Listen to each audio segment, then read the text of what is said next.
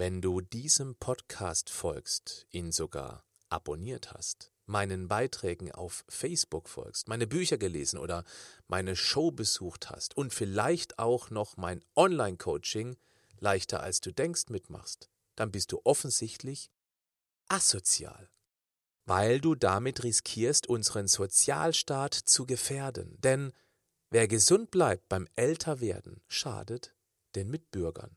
Dieser Podcast ist eine gesellschaftliche Warnung mit einem winzigen Hauch von Ironie. Das ist der Podcast von Patrick Heitzmann. Schön, dass du mit dabei bist.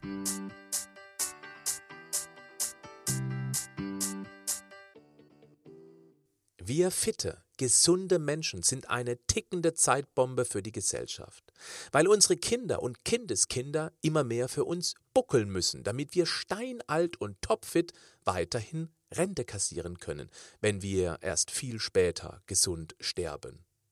Zudem vernichten wir Arbeitsplätze, wenn wir nicht fleißig Kinderschokolade, Gummibärchen und die 5-Minuten-Terrine futtern, dazu braune Zuckerbrause trinken weil dann die großen Füllstoffhersteller wie Nestle, Haribo und Coca-Cola ihre Mitarbeiter in erbarmungslose Arbeitslosigkeit schicken müssen.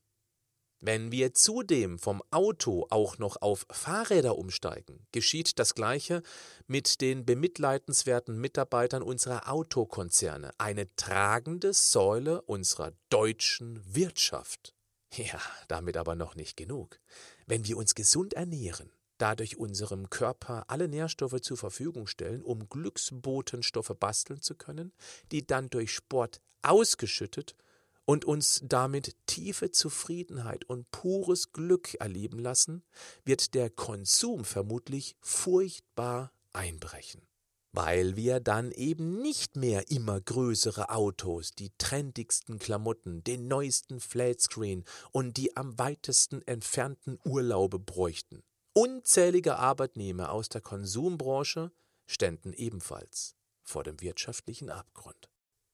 Und was würde bitte schön passieren, wenn wir bis ins hohe Alter gesund bleiben würden an wen soll die Pharmabranche ihre Medikamente und medizinischen Geräte verkaufen, wenn Krankenhäuser dicht gemacht, die verbliebenen Ärzte komplett auf Prävention umstellen würden und nur dann Geld erhalten, wenn sie ihre Kunden beim Gesunderhalt unterstützen? Auch hier wäre Massenarbeitslosigkeit das schreckliche Ende. Gut, die Tabakindustrie, die hat wohl etwas übertrieben, weil schon viele Mitbürger deutlich vor dem Renteneintrittsalter verstorben sind. Da fehle dann wohl doch zu viel Geld in den Sozialkassen, was unsere Politiker natürlich nicht tolerieren konnten. Zum Schutz der anderen buckelnden Sozialabgabepflichtigen, die kräftig abgemolken werden, um dieses sensible System irgendwie am Leben zu erhalten. Nee, ich möchte einen solchen sozialen Verfall nicht mitverantworten.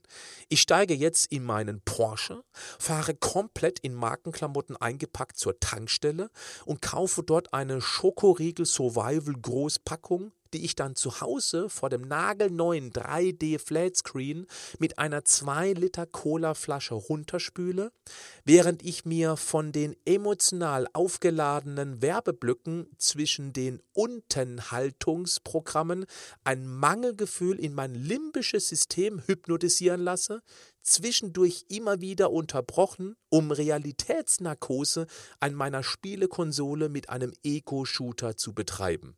Heute Abend schieße ich mich dann mit Schlafmittel in den Schlaf und träume von einem Deutschland mit Vollbeschäftigung. Ironiemodus aus.